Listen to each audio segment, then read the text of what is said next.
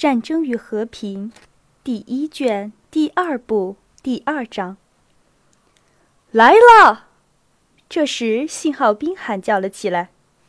团长涨红了脸，跑到马旁边，用颤抖的手抓住马凳，翻身上了马，摆正了姿势，拔出佩剑，脸上带着幸福和坚决的表情，歪咧开嘴，准备喊口令。全团像一只扑棱翅膀的鸟一样，猛然一抖颤，然后就屏息不动了。立正！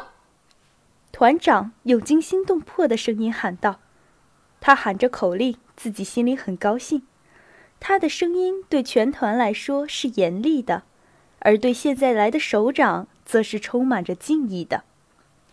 在宽阔的、没有经过铺砌的林荫道上，一辆驾着纵列马的高大的蓝色维也纳马车疾驰而来，车上的弹簧发出轻轻的咯吱声。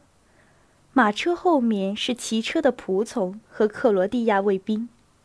库图佐夫身旁坐着一个奥地利将军，他身穿白色军服，在穿黑军服的俄国人中间显得很特别。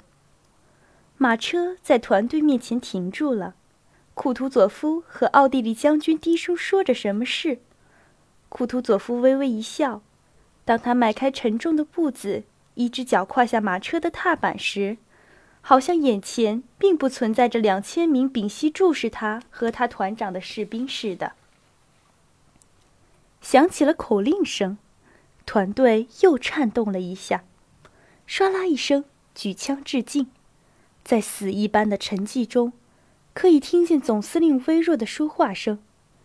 全团官兵扯开嗓子喊道：“祝大人健康！”接着又停了下来。开头，当团队还在走动时，库图佐夫站在一个地方不动。后来，库图佐夫在随从的领路下，开始和穿白军服的将军并肩在排好队的队伍前面走。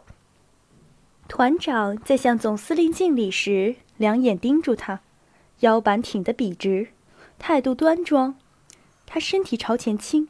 勉强克制着一抖一抖的动作，跟着将军们在队列前面走。总司令每说一句话，每招一次手，他见了就立刻跑上前去。从所有的这些表现可以看出，他在履行下属的职责时，要比在履行长官的职责时更加愉快。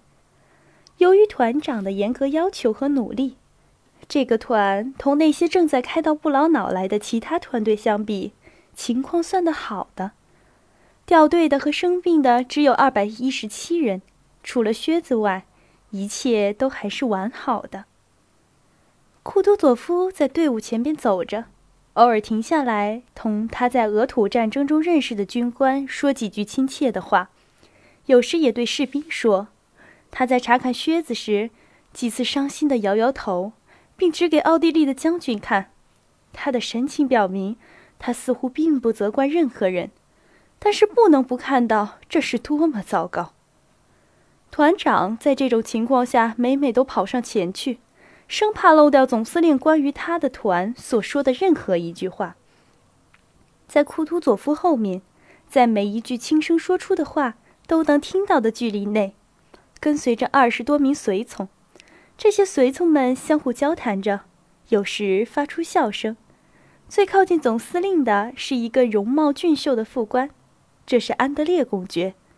走在他身旁的是他的同事涅斯维茨基，这是一个高个儿教官，身体特别胖，和善漂亮的脸上带着微笑，长着一双水汪汪的眼睛。涅斯维茨基看见走在他身旁的一个皮肤有点发黑的骠骑军军官，滑稽的动作。勉强忍住，才没笑出声来。这个骠骑兵军官自己不笑，也不改变停住不动的双眼的表情，脸上带着严肃的神情看着团长的后背，模仿他的每一个动作。每一次当团长身体抖动起来和朝前弯的时候，这个骠骑兵兵官也这样做，模仿的分毫不差。涅斯维茨讥笑着，捅捅别的人。要他们看那个爱逗乐的人。库图佐夫慢慢的、没精打采的，在瞪着几千双眼睛看着他的人面前走过。他走到三连时，忽然站住了。没有预见到他会停步的随从们，不由得朝他拥了过来。哈，季莫西，总司令认出了那个因为部下有人穿蓝大衣而挨过骂的红鼻子大卫。人们觉得季莫辛的身体似乎不能再比他在受到团长训斥时那样挺得更直了，但是在总司令同他说话时，他的身体挺得那么直，让人觉得如果总司令再看他几眼，他就要支持不住了。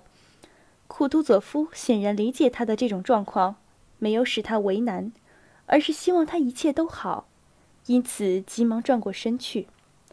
在库图佐夫虚胖的、带着伤疤的脸上，掠过了一丝勉强可以察觉到的微笑。还是在伊兹梅尔打仗时的战友，他说：“是个很勇敢的军官，你对他满意吗？”库图佐夫问着团长。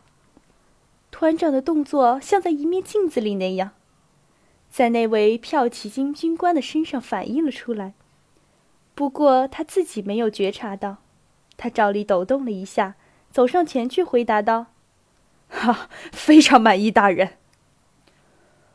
我们大家都免不了有弱点。”库图佐夫在离开他时微笑着说：“ 他是巴尔克斯的崇拜者。”团长害怕了，不知道这是否是他的过错，什么也没有回答。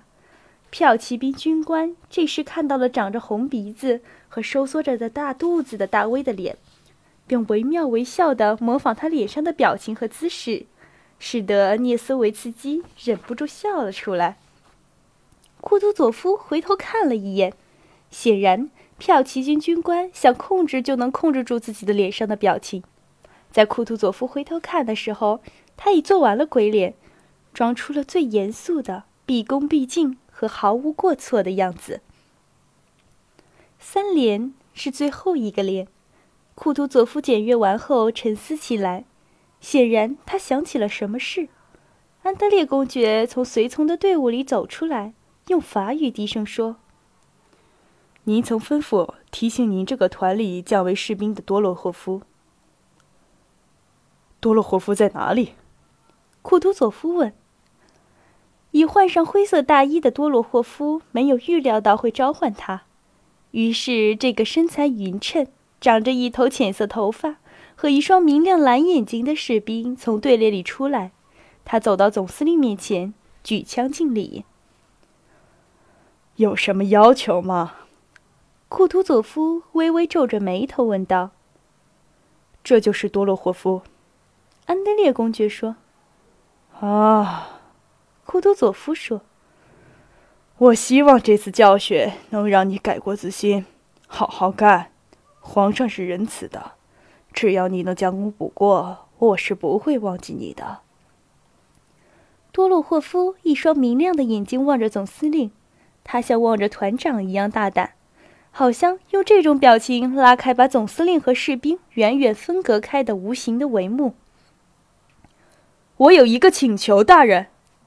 他响亮、坚定、从容不迫地说：“请求给我一个机会，改正错误，以及证明我对皇上和俄罗斯的忠诚。”库图佐夫转过身去，就像刚才跟季莫辛大卫谈话后转过身去一样，他的眼角闪现出一丝笑意。他转过身，皱了皱眉头，好像想借此表明多洛霍夫对他说的。以及他能够对多洛霍夫说的一切，他很早很早就知道了。这一切已使他厌烦，都是完全不需要说的。他转过身，朝马车走去。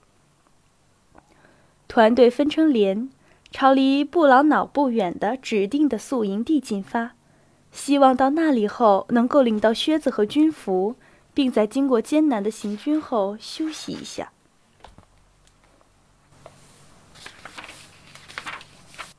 您不会见怪吧，普罗霍尔·伊格纳基奇？团长骑马赶上前，往指定地点的三连和走在三连前面的季莫辛说：“他在检阅胜利结束后，脸上便按耐不住喜悦。为皇上服务，啊，不能不。有时在队列前说话不客气，我先向你道歉。你知道我这个人，非常感谢。”说着，他向连长伸出了手。哪能这样说呢，将军？我怎么敢怪您？大卫回答道，鼻子变得更红了。他微笑着咧开嘴笑时，露出了他在伊兹梅尔战斗中被枪托打掉两颗牙造成的缺口。请转达多洛霍夫先生，我不会忘记他，让他放心。不过，我还是想问您一下。请告诉我他怎么样，表现如何？依然还……他执行任务很认真，大人，但是脾气……季莫心说着：“什么？什么脾气？”团长问。“一天一个样，大人。”大卫说：“有时他聪明、有学问、和善，有时像野兽。在波兰，不瞒您说。”差一点打死一个犹太佬。是啊，是啊，团长说。不过，对这个遇到不幸的年轻人，还是应当联系。要知道，此人很有背景。那么，您就……是大人。季莫辛说，他的微笑使人感觉到他明白了长官的意思。是啊，是啊。团长在队列里找对了多洛霍夫，勒住马。一打仗，您可就带肩章了，他对他说。多洛霍夫转过头来看了一眼，什么也没说，他的嘴也没有改变挂着讽刺性微笑的表情。哎，这就好了，团长继续说：“我请弟兄们每人喝一杯。”他大声加了一句，让士兵们都听见。感谢大家，谢天谢地。说着，他催马超过了三连，到了另一个连那里。没有什么可说的，他还真是个好人，可以和他一起共事。季莫辛对他身旁的一个连级军官说：“总而言之，他是红桃，团长的外号，其实就叫做红桃老 K。”连级军官笑着说。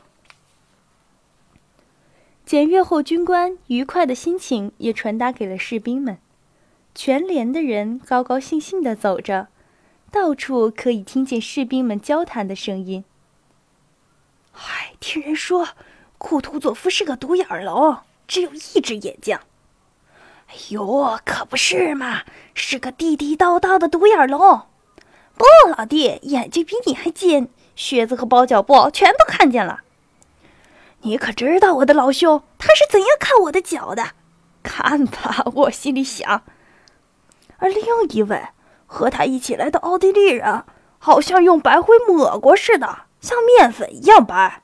我想他像擦洗装具似的，经常擦洗。怎么，费德少？他是否说过什么时候开战？你不是站得比较近吗？人们都说。伯拿巴本人就在布鲁沃诺。伯拿巴在哪儿？胡说八道，傻瓜！他好像没有什么不知道似的。现在普鲁士人造反了，这就是说，奥地利人正在镇压。等等到平反后，同伯拿巴的战争才会开始。可是他却说伯拿巴在布鲁沃诺，真是个傻瓜！你得听听别人怎么说。瞧，军官这些给东西，五连眼看就要进村了，他们就要在那儿熬粥了，而我们还带不了目的地。给我一包面包干，鬼东西！哼，是因为你昨天给过一点烟叶吧？怪不得老兄。好吧，给你，上帝保佑你。哦呵，哪怕让我们休息一下也好，要不还得饿着肚子走五里。要是让德国人给我们套马车，那该多好！坐在车上多神气。这里，老兄，老百姓都很野蛮。那里好像都是波兰人，是俄国的居民。而现在，老弟，全都是俄国人。歌手们到前面来！只听得大卫喊了一声。